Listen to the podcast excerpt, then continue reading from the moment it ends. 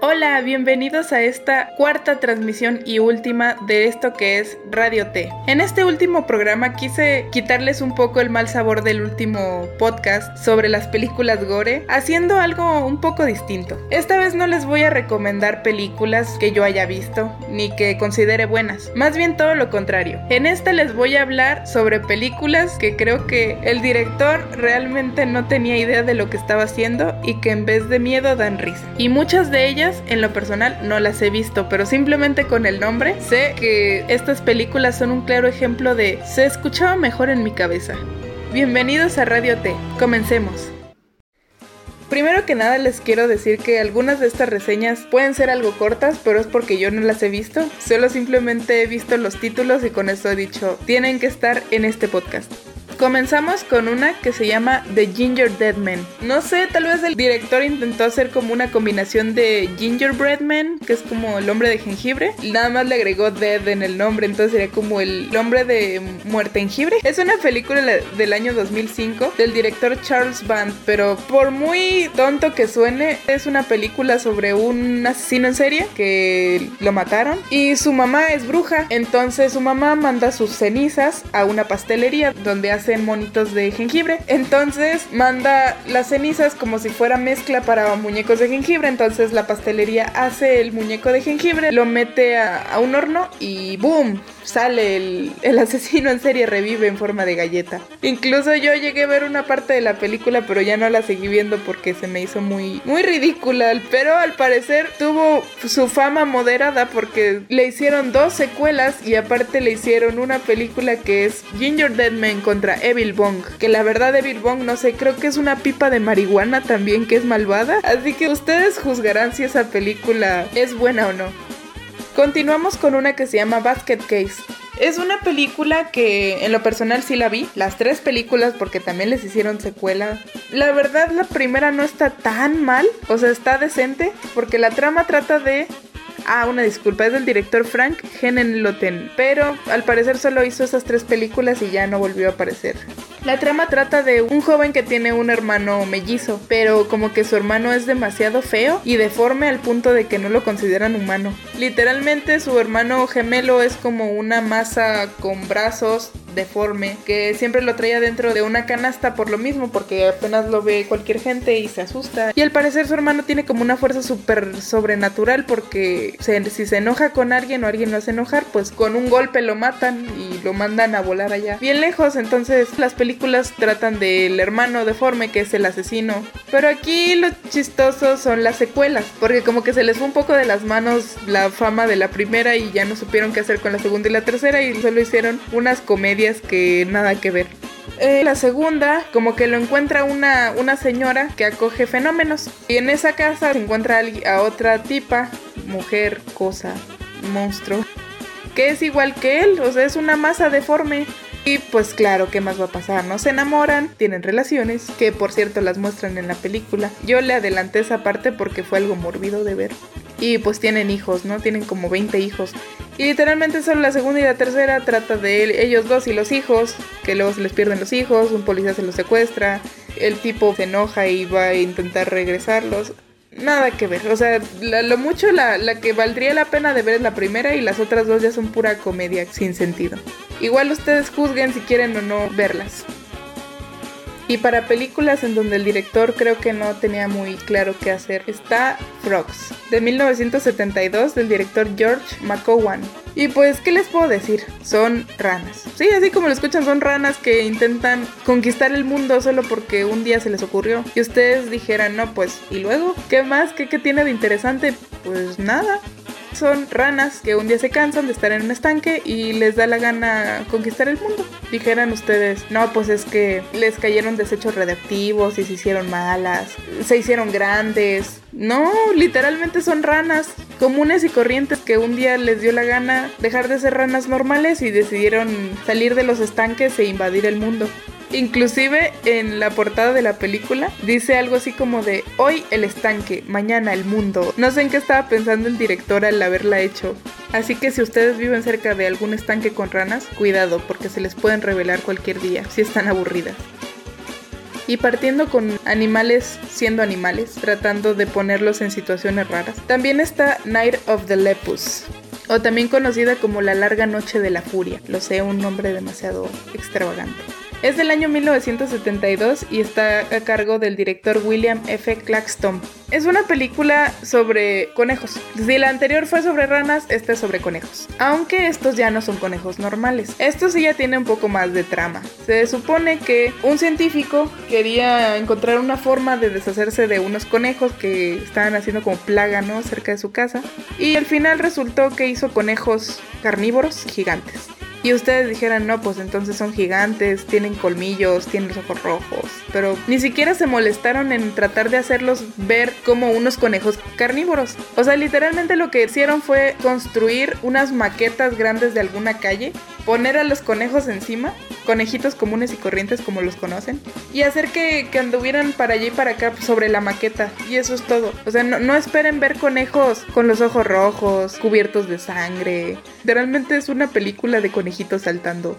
Así que si les gustan los conejitos y ver a gente gritando mientras los ve, pues tal vez les guste. Yo en lo personal no la he visto, pero se ve curiosa.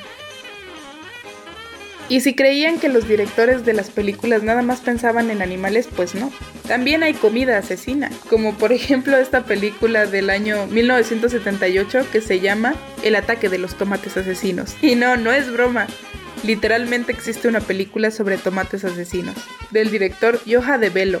Y al parecer aquí es donde pasa esa pequeña excepción de algo que es realmente malo, da toda la vuelta hasta ser bueno. En cierta forma tuvo la popularidad suficiente para poder tener tres secuelas, una serie de caricaturas y aparte un videojuego para la NES. Este se le puede defender un poco porque literalmente el director quería que fuera una parodia de bajo presupuesto, o sea, él ya lo tenía contemplado, él no es como las otras películas que querían que fuera película de terror y que diera miedo. Este ya tenía como el pensamiento de que iba a ser una parodia, entonces se le puede perdonar. Así que pues nada, si quieren no tener ganas de volver a comer tomates en su vida, pueden ver esa película. O igual si los ustedes no son las películas, pueden ver la caricatura también. Se ve bastante buena.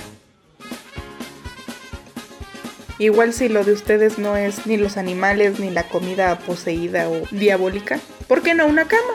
como el villano de la película Deathbed, La Cama de la Muerte. Es del año 1977 y está dirigida por George Barry. Literalmente la trama es de eso, una cama poseída por un espíritu diabólico y que cualquiera que se duerme en ella se va a morir. Como que primero les dan unos deseos de tener relaciones sexuales y la cama se los come, así, tal cual. No sé cuál es el, el objetivo de todos estos directores, querer que no te sientas seguro ni en tu cama porque te puede comer el motivo por el que se las come, porque según tiene un espíritu diabólico de no sé de dónde salió.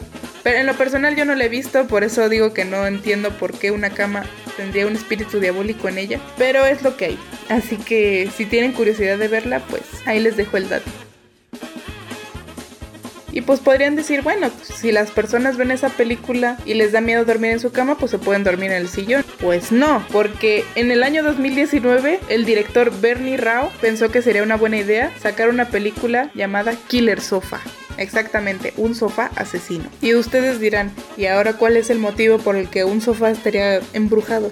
Pues supuestamente la trama es de que una tipa, que siempre tuvo como un imán para la mala suerte o para gente extraña, tiene un acosador, pero un día ese acosador aparece muerto.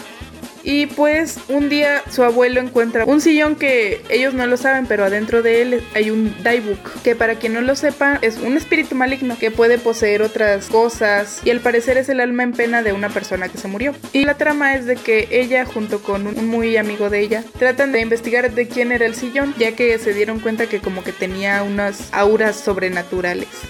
El chiste es que siento, creo, espero, no sé porque yo no la he visto aún, que el daibook que tiene adentro el, sofá yo siento que era del acosador de la muchacha porque al parecer lo que sea que esté dentro del sofá como que se empieza a enamorar de la muchacha. Y entonces toda la trama es del sofá viendo que la chava anda detrás de un compa o que le gusta un compa pues el sofá como es bien celoso los mata. Entonces un sofá embrujado cometiendo crímenes pasionales por una mujer de la que se enamoró se, escucha un poco interesante la trama, pero aún así es algo ridículo que sea un sillón asesino. Esta película que les voy a comentar no está aquí porque tenga algún asesino ridículo, sino simplemente es algo personal que no me termina de convencer. El director Lars Kleberg no supo qué hacer y solo hizo lo que le dio la gana porque ni siquiera respetó la historia original. Y pues estoy hablando de la película de Chucky del 2019 o El muñeco maldito, porque creo que ni siquiera le puso Chucky. ¿Y por qué tengo esa película en esta lista?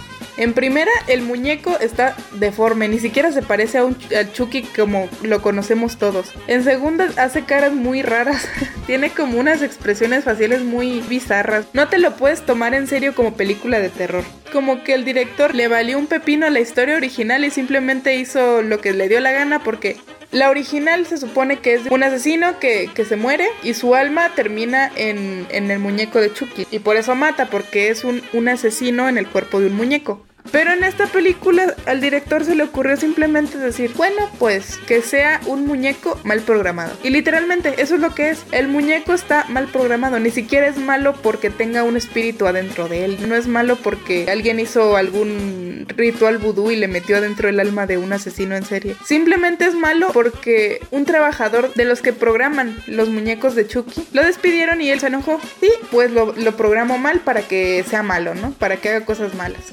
Esa es toda la trama. O sea, el muñeco es malo porque lo programaron mal. ¿Y qué les puedo decir? Todo como típica película, ¿no? Mata gente, bla, bla, bla. Pero pues dijeras, ¿por qué no simplemente lo desconectan y ya? Pues es un muñeco, no tiene vida.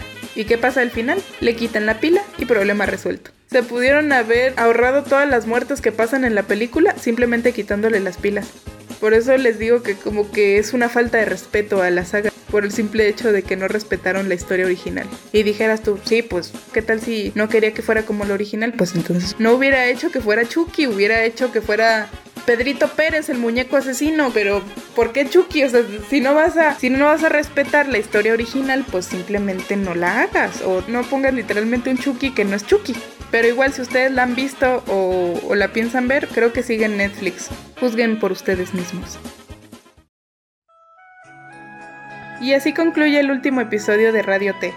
Espero que hayan encontrado buenas recomendaciones, espero que se hayan entretenido con las historias que les conté, y si no, pues mínimo espero les haya servido para escuchar mientras hacen sus tareas. Tal vez nos veamos en algún otro programa. Mi nombre es Jazmín y que pasen buenas noches.